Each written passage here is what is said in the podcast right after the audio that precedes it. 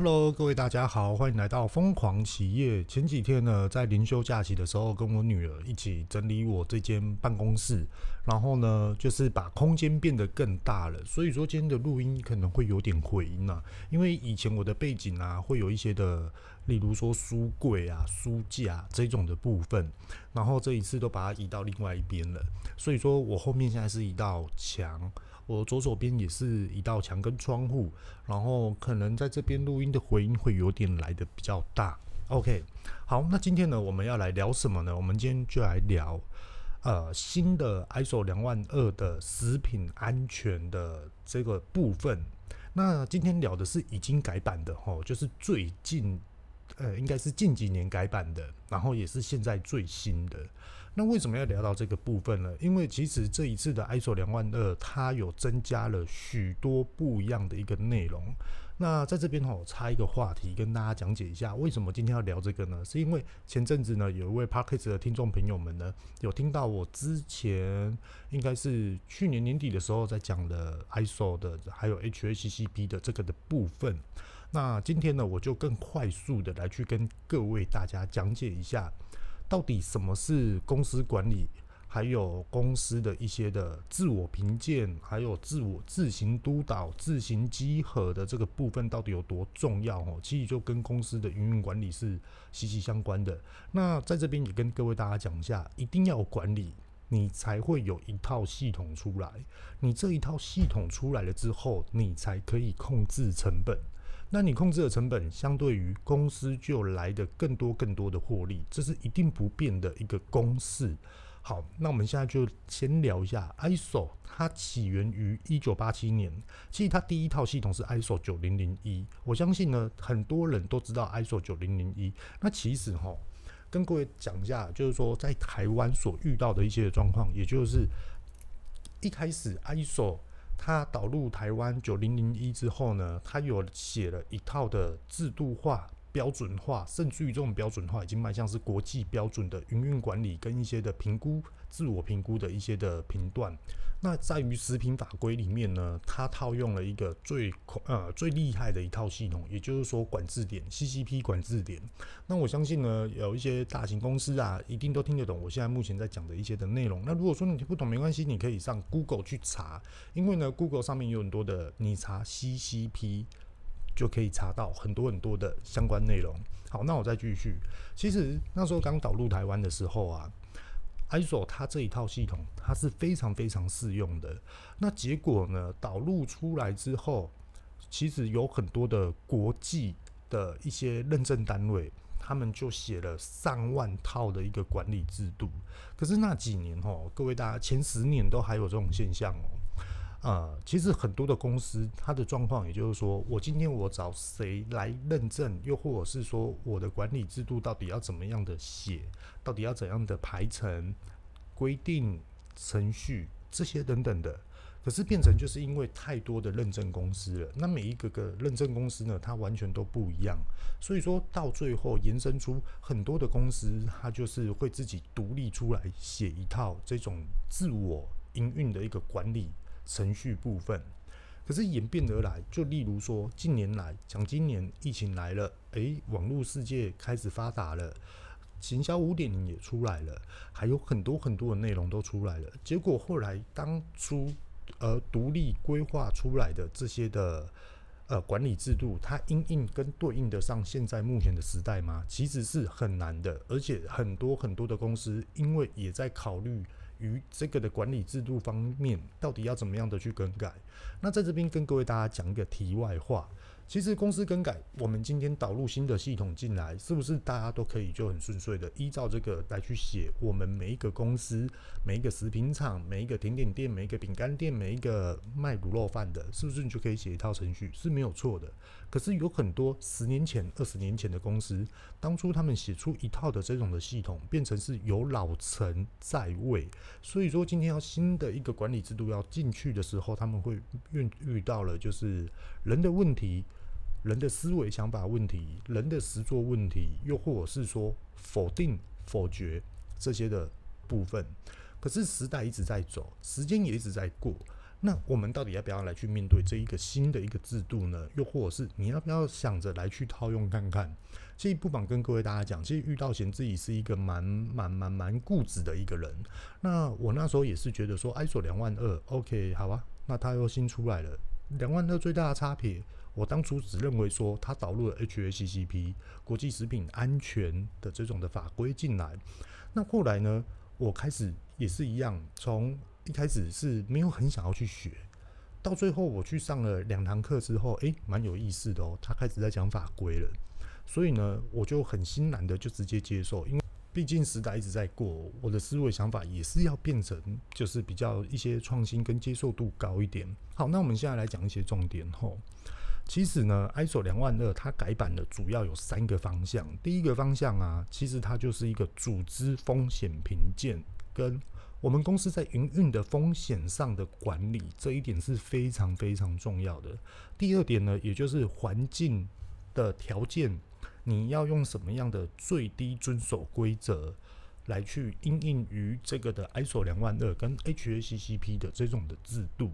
在这边呢，再跟各位大家重复一下，今天呢聊的重点是食品业者。OK，无论你是卖甜点、卖饼干、卖卤肉饭，只要吃的都好。千万不要去认为说，哦，我今天导入 ISO 两万二，他就是要花钱，他就是要怎么样？先让我说完，也许你可以自行评估，你也不一定要花这笔钱。那你也可以知道说，往这个方向去学，也许你的风险评估、营运风险评估，又或者是你的组织风险管理，又或者是你的制程的管理上面，会来得更加分，有效的去掌控你的成本支出。那是不是你就开始赚钱了？所以呢，你可以呢，哎、听完了我这一集的 podcast 之后呢，赶快去恶补一下，哎、欸，你想要听的一些的内容，还有一些我没有说到的一些重点，也许是你未来所可以吸收到，可以正常的营运，而且是加分的营运。好，所以呢，其实他刚刚所讲的环境条件下，我们要以最低的要求为遵守规则为一个基准点，也就是。今天并不是说我今天要花了很多的钱来去买自动化设备，我今天要花很多的钱，然后呢，变成一个进场人员消毒区、制作区、加工区、包装区、出货区，是不是就要有很多很多的隔间，搞得好像我跟工厂一样？甚至于我只是一个差不多七平大的一个空间，你也可以这样子规划。就例如说，你在七平大的空间在做甜点，你人员进来，你要先洗手。那洗手完了之后呢，你是不是就要全身的来去换装或是消毒这些等等的？这些都要哦。好，OK，那你有没有必要去换一下室内拖鞋，又或者是室内胶鞋？外面的细菌跟里面的细菌，又或者是外面的生活用品跟里面的生活用品？而区隔开来呢，为的是遵守就是卫生，好，还有你的食品污染吼，这是相对的。那你进来了之后，只有七平大的空间哦，你的清洗区完了，那完了之后，你的进货区，譬如说你的商品验货完了之后要冷藏仓储，那是不是就有一个一台家用冰箱？那当然啦，我们今天去买东西，我们当然会去检查东西嘛，又或者是业务。还是司机送货来了，我们都会检查一下。不行，我们就是退换货的程序。可以的，诶，我们就是直接把它冰在冰箱里面。其实冰在家用冰箱里面，也就是很简单的，它就是商业用的呃冷藏存放区，或是食品食材这些等等的存放区等等都好。OK。那你我们自己在吃的，譬如说吃的、喝的、用的，那你就要放在，你可以放在同一台冰箱，可是你要专属有一层有一个空间是放个人用的。那最好呢，就是它是有开关式的，也就是说，宝特瓶它上面有一个瓶盖，它可以锁紧。那例如说，我喜欢吃布丁，那布丁它可能就是。呃，一次性的那种的封膜，那如果说你吃不完了那种东西，你就不能放在冰箱里面哦，因为它很容易交叉污染。好，这个是一个生活上的一个常态然后。那完了之后，是不是就会有一个制作区？那你的制作区可能就是一个工作桌，可能又是一个烤箱，可能又是一些的设备器材。那你这些设备器材刚刚好，也就是在洗手台旁边，用完了之后马上清洗，马上放在层架上面晾干跟消毒这个的作业。好，那我们今天做完了商品之后，你是不是要放在呃，例如说做甜点好了，我们今天把商品做完了之后，是不是要放在冰箱里面来去做一个冷藏仓存，然后做一个保鲜的动作？那一样，你就是规划这个动线，七瓶一定够。那完了之后，是不是有包装？当然了，我们只有七瓶大空间，哪来的地方可以包装？回来到你的生产的桌上，重新消毒、重新擦拭干净了之后，我们再来拿包材出来来去做包装。那你包装好了之后，现在要出货了，你从哪一个门进来，你就从哪一个门出去。我刚刚所讲的这个是属于一般个人的工作室的规划，所以讲到这边，各位大家一定要仔细的去思考一下。其实 ISO 两万二，它在讲的并不是你要花很多钱去做自我管理、被管理，又或者是说我吃饱太闲，我没事做，我花那么多钱来给自己受罪。我自己做的开开心心，这样子就好了。其实不是这样子的哦，千万不要这么想哦。ISO 两万二，又或者是 HACCP，又或者是说台湾的卫生法规，其实他们在讲的，也就是说这种的制度，这种的程序，那以程序为最重大的会是 ISO 两万二。那其实呢，它要所表达的基础层面的表达，它就是要把你变成一个标准化，变成一个 SOP 化。例如，我今天要买东西，今天你是要买食材，还是你要买包材，还是你要买设备？诶，每一个项目都不一样哦。譬如说买设备，你是不是就要有呃验收期、试货、试用这些等等的？那如果说诶，这个东西保固到什么时候？哇，那如果保固到了，你要请人家来送修，那你这个厂商他的配合度、他的服务度好不好？其实你都可以去做记录，而不是记在心里面。哦，我跟你讲，那接通了厂商怎么样怎么样，全部通通都是用印象来去说话。其实它就是要变成一个记录表单。那其实它这记录表单，也就是可以佐证，也就是说，今天。文书资料一拿出来了，又或者是电子档拿出来之后，你一看就可以盲分析。因为开一间店太多太多杂事了，你要把很多的事情记起来，那是真的真的很难的。好，那如果说今天我们要买食材，那你要选择哪一种食材？你食材还有品牌，那你品牌了之外，你还有甜度，你还有比如说零反式脂肪的，又或者是你要用进口的，又或者是你要用台湾制造的，又或者是你要用在地的一些的农家呃有机的一些水果这些等等来去做装饰，很多很多，所以说你的选择性很多，可是他们都有一个共同的共通点，就是保存期限的问题。所以说我什么时候进货？那我进货，你的量体有多大？那很多的时候都是以量制价，最低价就是这样子。那你就可以来去做一个营运分析，也就是刚讲的，你要先从组织的风险作为评鉴，有一个标准化之后，你才可以去管理你的营运风险管理。也就是说，我们今天的进货的食材，它到底要怎么样的进货才是？你可以接受的范围。那如果说他今天这样子没有办法接受了，你要用什么样的食材来去取代？那你用了这样的食材来去取代了之后，你的消费者会认为说你的商品的品质跑掉吗？又或者是说我们的品牌宗旨、我们的品牌核心到底是在于哪里？真的有必要去换掉吗？那又或者是说，既然它涨价了，那我们的末端销售就跟着涨了，因为我不变品质，我不变口味。那这样子也是对的，所以说这时候是不是你就遇到了营运风险的管理？好，那既然讲到营运风险的管理，很多人都会知道说，哇，风险分析，哇，讲到这四个字，感觉就好像很恐怖，好像就很难，感觉好像又是另外一个层级。其实啊，遇到前在这边跟各位大家分享，其实它很简单。其实啊，我们来去讲到风险分析。你可以去思考一件事情，也就是危害分析。也就是说，危险的危，那如果遇到这件事情，就会害到你，也会害到客人的这种的思维想法，这种的呃可能性，这个叫做分析。如果今天是你，你要怎么去防治？其实这就是风险分析的最主要的一个问题。那对于食品业者来说，对于危害分析。由 ISO 它这边导入添加的就是 HACCP。我们可以大家去思考一下，一个食品它的制成，它的过程会是什么呢？也就是说，它是从一个原料然后变成到你可以产出。那它这过程中，你觉得它在哪一个部分是很关键、很关键的？例如说，遇到现在做饼干，遇到现在做甜点，遇到现现在在做科技、智慧农产这个部分，诶，在每一个过节、每一个环节，它的重点在于哪里？而且这个重点一定要做好，它不能不做好。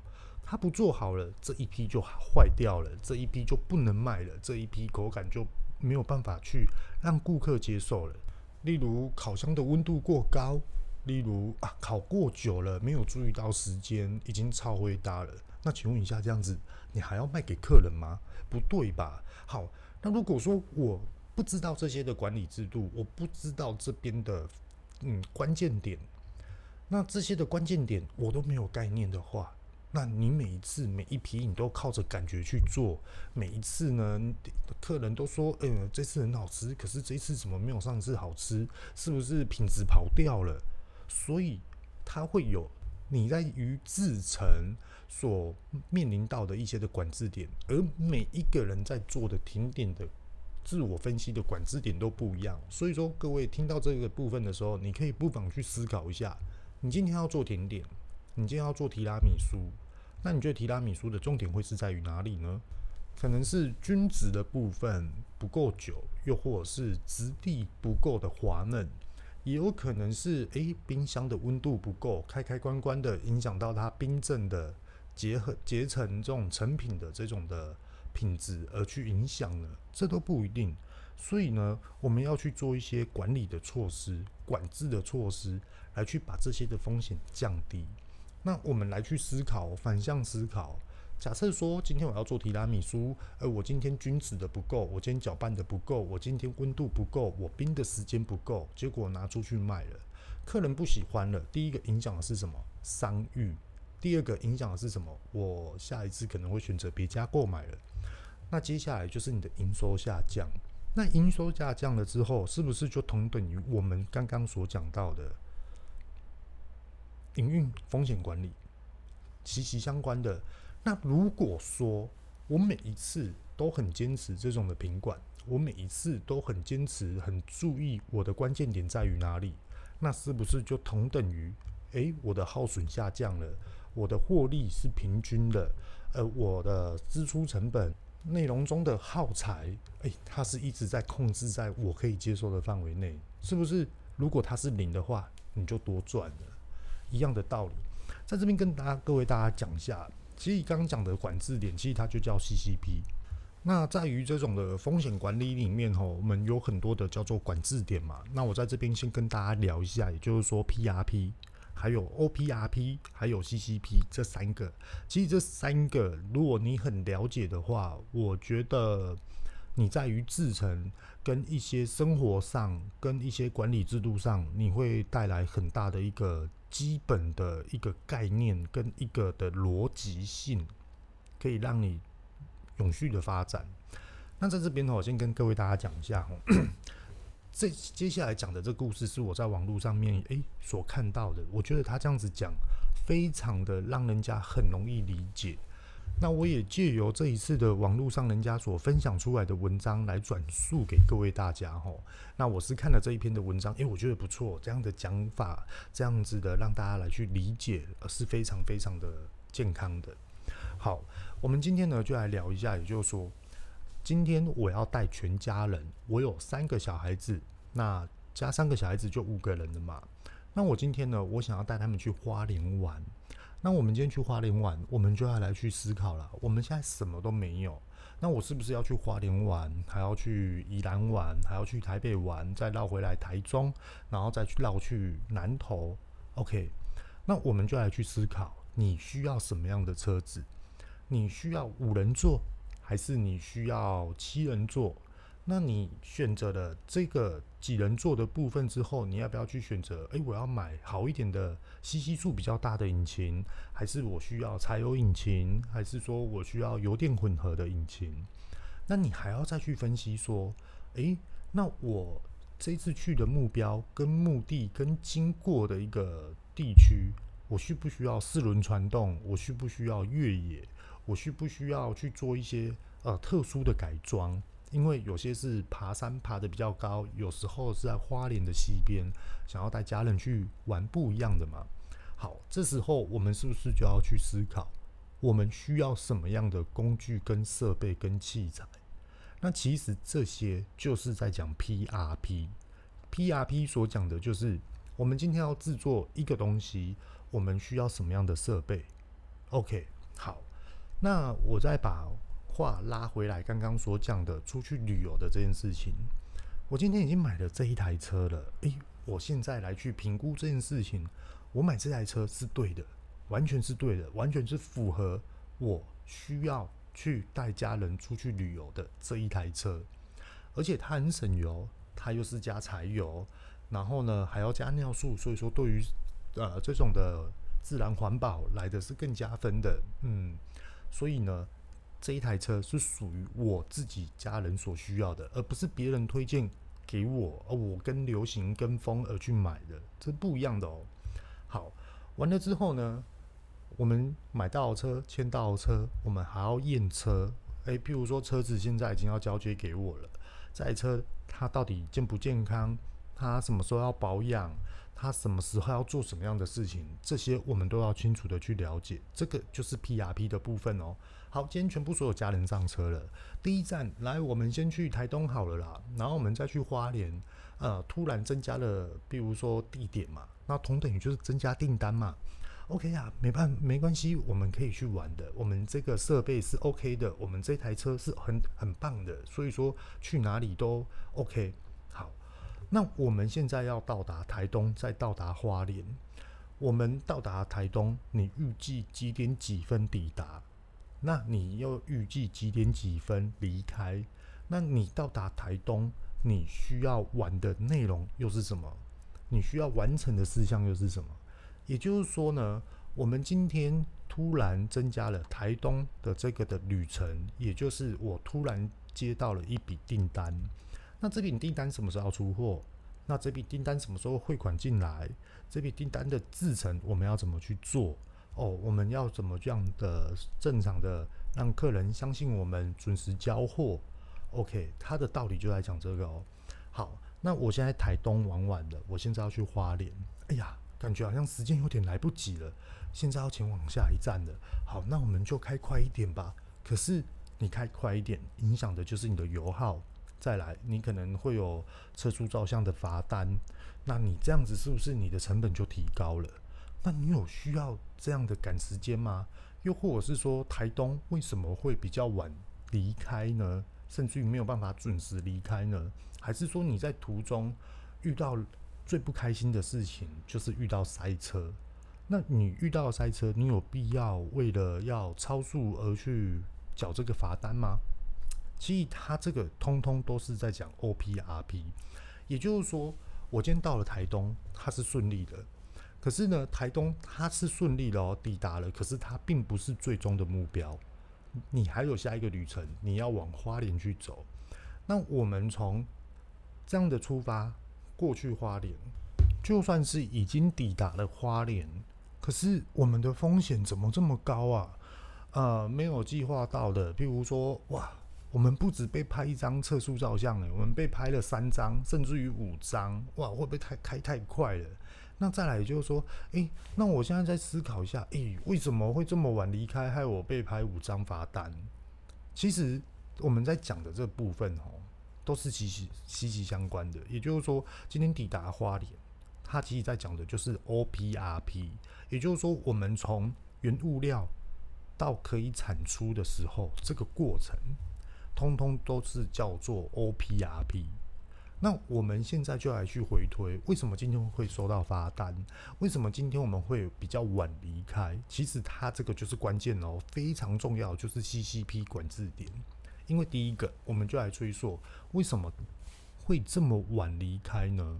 我们是不是可以来去检讨？所以说，我们下一趟花莲离开了，一定要准时，因为我们下一站要去花莲。好。所以说，我们已经知道了我们第一次犯的错误，第二次不能再犯了。好，那我们再来去做第二次的危害分析，也就是第二次的 CCP 点。诶、在过程中啊，也因为遇到塞车啊，所以说呢，那时候我们要赶时间抵达，被拍了五张罚单呢，哇，心超痛的。诶、那是不是我们就可以知道说，由管制点来去分析，也就是说，我们的路程、我们的旅程是不是就要增加？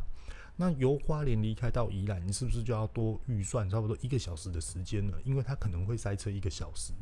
那其实这就是 CCP 管制点。既然我们要去防范它，那我们就要去改变这个程序，又或者是说，怎么样的程序才会把你的支出降低？怎么样的程序让你的家人出去玩会很开心，不用赶，而且会非常的说，诶、我们要出发喽，准时喽，出发了，出发了，来，各位请跟我走，搞得好像跟导游一样。那其实它这就是 CCP 管制点。那再来讲一下好了啊，就是说。以食品业者来看，我还是一样以甜点的饼干来去看好了。今天呢，我们要揉面团。今天这个面团糖要加多少克？诶，好像都是固定的，好，没有问题。我糖加了，诶，我的 OPRP、我的 SOP 都很好，都没有问题，我的品质也都 OK。结果后来呢，诶，奇怪了，我要包装的时候，怎么里面烤这个饼干里面夹一根头发？哎呀，我刚刚忘记戴帽子了。诶，为什么你在包装的时候没有戴手套？这样会不会细菌感染？那你这样子会不会害到你的消费者？比如说，呃，吃饼干的时候闻到不一样的味道，又或者是说吃完的饼干肚子不舒服，然后到最后来去申诉，然后卫生局找你，谁也来找你什么的这些之类的，那可能呢，消费者又要跟你说，诶，你不是有保险吗？你要赔我保险这些等等的。，OK。好，所以呢，是不是你就要去增加这种的 CCP 管制点？其实在讲的都是这些哦，所以说它是非常非常重要的。好，那讲了这么多，相信各位大家一定都懂。那我们现在就来去讲一下。把话题拉回来哦，ISO 两万的它这一次还有增加了什么风险呢？其实就是风呃我们的市场评估风险，其实它就是对于现在的台湾的食品法规跟现在的市场消费者需求而去定定的一个方向。也就是说，我们总不能拿以前二十年前的一个制度来去做现在的市场变应对吧？假设说以前网络都还没有盛行，那现在突然网络已经很盛行了。都是现在进行式的，而且只要有做的人，大家都还不错。那我们难道现在思维想法不去做改变吗？好，今天就算要去做改变，又要怎么改？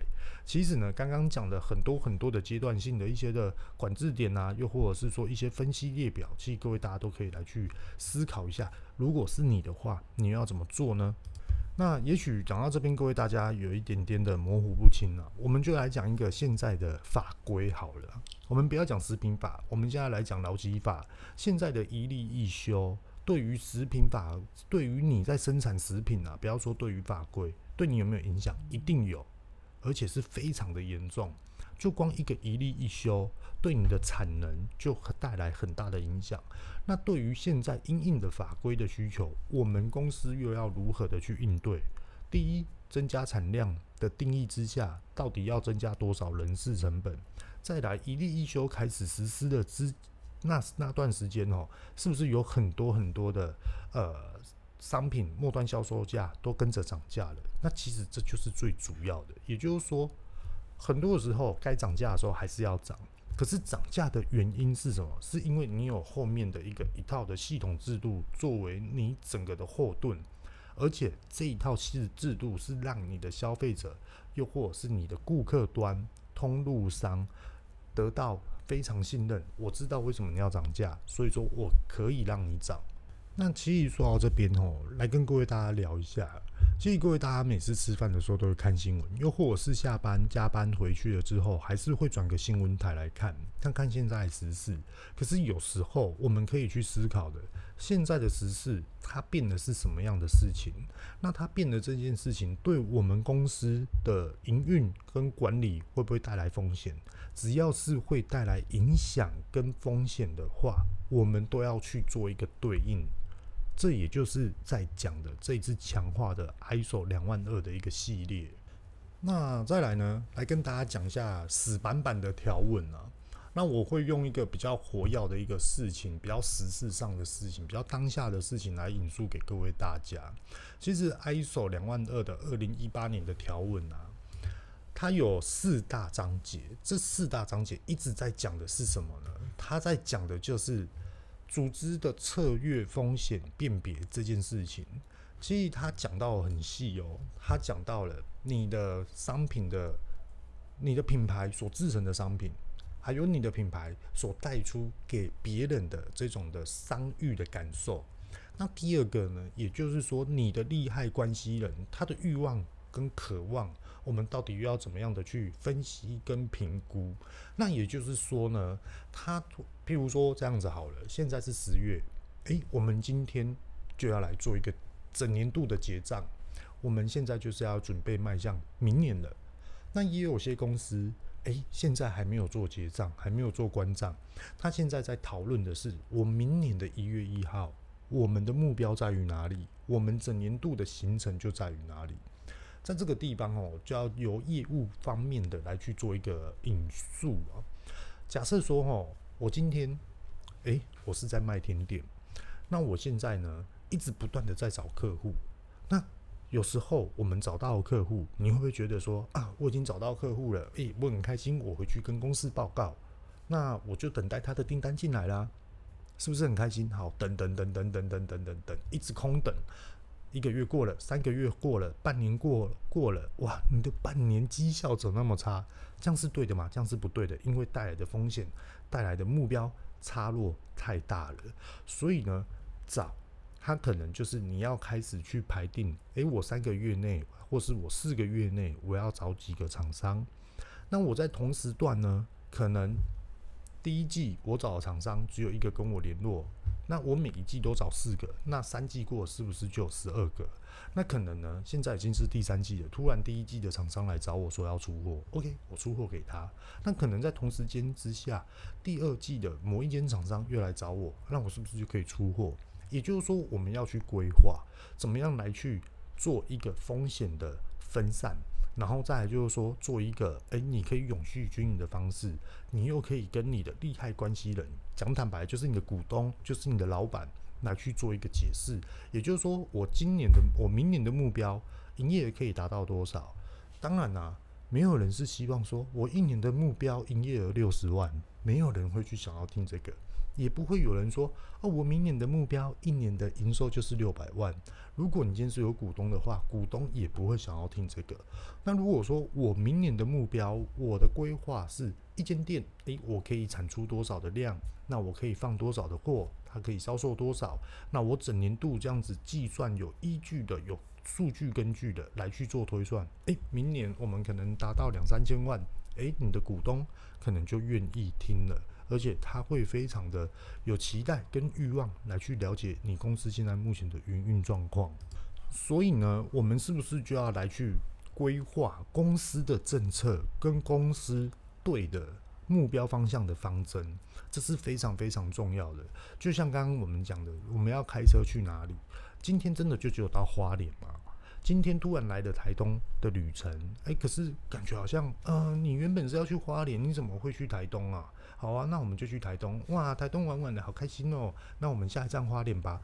大家都感觉到花莲好像就是一个终点站，可是其实并不是，因为目标是你要到宜兰，你还要绕到台北，你还要绕到台中，还要再绕到南投。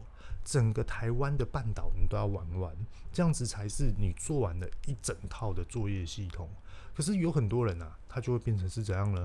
呃，比如说我今天我在研发商品，哦，我今天研发成功了，耶，我好开心哦。也就是说，我已经到花莲了，你很开心，就开始自傲了。可是最主要的，也就是说，今天。公司的订单还没有进来的原因，是因为我们还在商品测试中。那如果说商品测试中你还没有做完，又或者是你已经做完了，那是不是现在就要迈向业务端来去做商品销售？接到订单，是不是你原本研发端你就要变成是生产端？那你生产那个时候，你并不能很开心，你不并不能很自傲，你也不能很乐在其中，你一定要去想着。我的方法怎么样可以供应给通路商？来去做最大给公司获利，这才是最重要的、最重要的一个阶段。可以帮公司赚钱的，现在进行式才是最重要的。可以帮公司赚钱，又可以帮公司规划未来，这才是最厉害的。也就是呢，二零一八年的条文，它就是在讲的第六章第二点，它就是在讲。你的食品做出来了之后，你的绩效定位在于哪里？就是刚刚所讲的这些的部分跟内容，用生活化的方式来去跟大家讲解。那再来呢？诶，二零一八的条文还没有讲完哦，再讲一个最后面的。今天呢，诶，我们达到业绩之后，并不是代表结束，我们还要再去做一个业绩上的一个分析资料。也就是说呢，假设诶，我们做了两千万，那我们的总支出多少呢？诶，那我们的总获利多少呢？那我们再来看支出，哦，原来我们还有很多很多的管理细节没有做好，因为数字会看得出问题，数字会说话，营收会说话。那这个部分我们到底要怎么样的来去降低成本呢？那这个部分呢，我们到底要怎么做会比较好呢？譬如说，哎呀。公司的电风扇常常在坏掉，公司的门窗常常受到台风天坏掉，哇，那每一次都要换，那倒不如就换好一点的，好一点的，一次十万，啊，不然每一次送修修修一修都要花二三十万，我这样还省二十万。其实有很多的项目都是这样子看出来的，就例如说，诶，今天公司要出来拍影片了，那今天的影片呢，啊，我们就去买一台 Konica 这样就好了啦，随便一台啦，可以拍这样就好了。结果拍出来东西没人要看，那这样子倒不如说，我们买好一点的、进阶一点的，哇，傻瓜相机来，我们来拍，结果越拍越傻瓜，到最后来看的都是傻瓜，然后到最后呢，诶，营收没有成长呢，那这样我们再换更好一点的，哇。换成数位相机，那结果后来拍一拍呢，诶、又比较好了。可是越来越专业了，我会不会想要来去买一台哇，专门在拍电影的摄影机呢？哇，结果拍一拍，哇，结果主角变导演，导演上了好莱坞啊，开始拍一些大作大剧片，哇，是不是开始大赚钱了？其实都是慢慢慢慢慢慢的，从不懂到失败，到痛到到一直克服。然后慢慢慢慢一步一步的走，其实很多的创业过程当中都是这样的。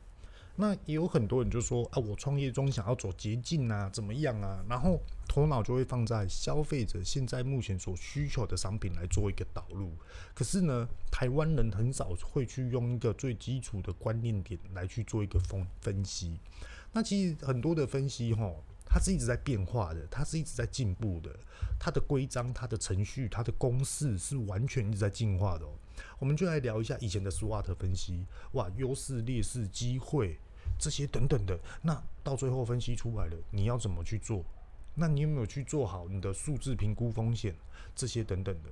那好，今天来讲 ISO 两万二，其实 ISO 两万二它还有另外一个体系，它叫做三一零一零风险评估。我再重复一次，数字的三一零一零风险评估，这是比较新的一个部分，不妨各位大家可以去 Google 上面来去查看看，它里面呢有提到了三十一种的风险评估分析跟方法对应的一种的工具啊，那其实它讲的都是一个逻辑性跟一个规划性跟一个程序性，那其实大家都要懂得去举一反三吼。好，那现在重头戏要出来了哈。各位大家都知道说，一开始我都一直在讲 ISO 两万二，哇，最新的，然后怎么样？跟各位大家讲一下，其实 ISO 两万二最新最新的是 ISO TS，啊，应该是这么说，ISO TS 二二零零二系列。那其实二二零零二它分的一些的内容标准化又很多咯，在这边跟各位大家详细的讲解一下。因为其实 ISO 两万二它本身就在讲食品嘛，所以说 ISO 两万二，呃，应该是 ISO 这要怎么讲啊？ISO 二二零零二它到底在讲什么呢？嗯，在这边跟各位大家聊一下，就是 ISO TS 二二零零二一。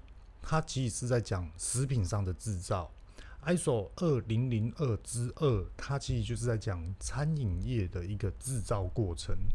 那二零零二之三，它是在讲农业的根植技术跟农业的根植管理的部分、种植的部分。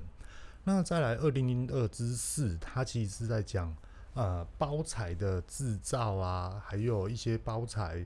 比如说设计上面、跟制程上面、跟一些法规上面，因为其实各位大家都知道嘛，包材成本在国际上是一直不断在涨价的哦。好，那我们现在就来看一下哈，ISO 二二零零二之五，其实它就是在讲运输跟仓储。那其实讲到这部分哦，各位大家一定都有很有感觉的，也就是说，现在其实有很多的仓储电动化、自动化、电子化的一个。一个转运站，就例如说，我们今天呢，我们在做，嗯，假如说我是在做马克杯好了，那我的马克杯呢是打个人品牌，那我今天要去做销售，那马克杯它怕的就是摔破，那可是它很耐放，你放个十年它也不会坏掉，所以我们今天就拿去一个，比如说亚马逊的网络公司来去做销售好了。其实我们的商品第有分两道哦，第一道也就是说。我们的商品已经寄到美国了，可是它是在美国的仓储系统。那它这个仓储系统，它全部都是自动化的，也就是说呢，会有自动的，很像扫地机器人这种的台车。然后呢，它有自动手背，可以把你的东西拿出来。然后到了分装区呢，它又可以自动的帮你做分箱。现在的科技是非常非常进步的。那另外的，你的库存在哪里？就是海运的船上。那其实，在海运啊，各位大家知道啊，我们今天如果说要走国际线的话，只要是海运，哦，它一定都会遇到，就是嗯，迟到。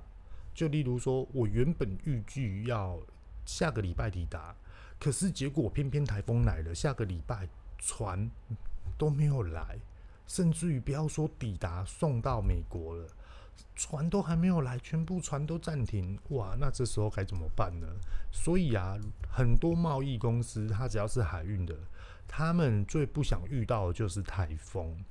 有时候台风没有进来台湾，可是他们就是在台湾的海峡这四周围在这边游走，那其实遇到的风险也就是海运它会延后。所以说，有一批货你就会放在船上，然后呢，就慢慢慢慢的运到。刚好你运到的时候，可能美国亚马逊的仓储这些的商品，你刚好也都卖完了。所以呢，ISO 二零零二之五，它就是在讲运输跟仓储的这个部分。好，还没有完哦。ISO 二二零零二之六，它其实就是在讲，嗯，饲料，动物在吃的饲料。那有时候我们要去想哦，饲料对人体来说是一个非常重大的一个关键点。它不是给猫给狗，不只有这些，它甚至于呃，我们今天畜牧业养鸡、养猪、养牛这些的饲料的管理，跟这些的动物食品，诶，到底怎么样？诶，对于人体，对于大自然，它不会有所的伤害。其实他们讲的都是这些，那延伸出的它的逻辑方法的方针跟主要策略，其实就是在讲 ISO 两万二，只不过说他们把它分支出来。那再来呢？其实 ISO 它里面哦有讲一个就是法规跟法令啊。那其实为什么法规跟法令我会放在比较后面来去讲？是因为它真的非常死板板的。那在这边哦，用一个比较活跃的一个方式来各位跟各位大家聊一下。我们今天我们要制作甜点，我们的最低标准在于哪里？今天就算我没有 ISO，我什么都没有认证。可是我们一定要有这种逻辑、跟观念、跟法律的知识。也就是说呢，我今天做甜点，我今天需要用到国外的原物料，你最起码、最起码，你有一个原则：出口国、制造国，从制造的国家到制造国家出口出来，它一定要符合他们当地的法规，跟他们当地的检验认证，一定会有。好，他今天到了台湾之后，他也需要经过台湾的检验跟认证，这个也一定要有。所以说，你要知道你拿了这一个的食材，它有没有这样的法律依据。好，如果说有的话，你就可以使用，对吗？这样你才会给你的消费者用得比较安心呐，对不对？好，那其实再讲一个更延伸续的一个话题，就是说什么？你今天用什么样的食材？制造出什么样的成品，卖什么样的商品给客人。当客人一开始在回溯，譬如说，欸，你这东西好好吃哦，欸，你这东西怎么我吃了会拉肚子啊？欸，你这东西我怎么不喜欢呢？欸，你这商品好像有问题。这时候你要怎么办呢？你才可以保护到你自己，因为 OK 百百种啊。可是我们希望的不是在宣导 OK，你可以这样做，不是哦。我们现在在讲制度管理，而我一定要用一个非常极端的方式来去跟各位大家讲，也就是说，我们要追溯，我们要怎么样的追溯？例如说，我今天我用的这一个鲜奶油，它来自于日本欧木生乳，好，好，那我们今天用欧木生乳来去制作，好，对，百分之百全。就是纯欧木，然后呢，我也预计明年度要跟欧木的代理商来去做全台湾的行销推广。那这个时候我要怎么来去做追溯？好，那我来跟各位大家讲哦。今天呢，你用了欧木生乳，好，OK。那你的欧木生乳，你去跟哪一间代理商进货的？好，那你就从代理商来说，诶，我什么时候进的这一批货进来？它是对的，它没有过期，而且我是用正确的方法来去制作的，好，完全都没问题。再来呢，追溯于台湾当地的进口法规、食品法规有没有符合？诶，有符合。好，再来追溯于什么地方出口的？诶，日本出口的。来，我们现在来看这一支商品。诶，它是不是有符合日本的法规？好，有。那在于日本什么样的地方生产？什么样的牛产出来的牛奶？什么样的牛？那一只牛又吃什么样的牧草？那这个牧草它又怎么样的来去生长出来？跟它的环境，这都是可以追溯出来的。所以说，其实我们在做了很多很多的一些呃自我要求的一个验证跟认证。是为了什么呢？其实就是保护自己跟保障消费者。我们追溯到一个很简单的生乳，都可以追溯到这个牧草怎么样的长出来，是不是很完整？是不是很完善？那如果说今天我们这一套系统完全都可以把它制度化，都把它做一个健全化，跟一个评估风险管理的话，请问一下，你这样的公信力有没有很强？其实是真的很强的哦。所以呢，为什么很多的大型通路都要说你有没有 ISO，你有没有 HACCP，甚至于你还没有其他的呃更高的一些的检验内容呢？其实很多的大型公司都是在讲求这个的原因，就是在于这边。那我再特别讲解一下哦，呃，我突然想到的，其实有很多的公司啊，他们都会认为说，哎，对啊，我们符合符合法规啊，可是我们去。深入了解一下，你知道的法规哦，原来是三年前的法规。那现在的法规，你有去核对更新吗？你有去做一个最新的法规的一个的吸收跟理解吗？就跟各位大家来去聊一下好了。各位大家知道吗？今年的七月一号，台湾的食品法做更改了。那它有很多的项目类别跟检验项目类别都不一样了。今年的七月一号哦，所以说我们是不是就可以来去深度了解一下？诶，到底改了什么样的事情？可是有很多人都认为说我知道，我知道，可是却不知道七月一号已经改法条了，甚至于新制上路已经有一段时间了，甚至于检验的内容项目也都不一样了。他们就认为说我知道，可是他们现在当下最新的却不知道，所以说我们要不断的去更新我们的知识，跟我们一个呃最新的一个需求到底在于哪里，这是非常非常重要的。举个呃我我身边朋友的一个例子好了啦，他最近呢，也就是说呃他买了一块土地，然后想要自己盖房子，然后他想要做一个比较有自己的停车场啊，然后也有自己的庭院。可以让小朋友呢，还有身边的朋友啊，去他们家烤肉、玩溜滑梯，还有打水枪这样子。好，那在这个部分呢、啊，他最近就遇到一件事情哦，就是说他买了这块土地，他要盖房子，那他现在在找建设公司。那各位大家应该也知道嘛，建设公司也不能乱找，因为你要找，你要知道说现在的新制法规、建筑法规最新的一些的资讯跟状况。那如果说你今天找到，哎、你还在用旧制度的法规，请问一下，你这样你盖得安心吗？例如说房子的地基的架构、建筑的架构、防震的系统，还有一个自来水进场，又或者是他讲到了一个空气的新鲜度，它是不是有一个转换器，又或者是说它要一个一套水质的过滤系统，这些等等的，其实每一个项目它都有一个台湾自己制定的国家的一个最低门槛的一个法规法令了。所以说，我们今天如果说用到不对的，又或者是你觉得有怀疑的建设公司，那你真的敢下去做吗？那如果说转换思考，你是建设公司，你想要接接到这一笔订单，那我们是不是就要不断的去更新现在目前的法规？我们要怎么样的盖房子才是合法的？甚至于可以保护我们自己的商誉，保护我们自己在营运上的安全，不要受到任何损失，也可以保障我们的消费者他住的安心。其实他讲的就是在讲这个内容啊。那今天呢，法规啊会放在最后面聊的部分，就是因为这样子，它比较死板板。那遇到险呢，尽量用一些生活化方式来去让各位大家理解。那如果说啊，只要是现在只要有一点点的空档时间，我都会来去经营 Podcast。那曾经我有想过要把它变成是一个，就是一个很坚持的，我时间到我就要来录音。那可是呢，我还是必须要把我的工作放为重点哦，因为。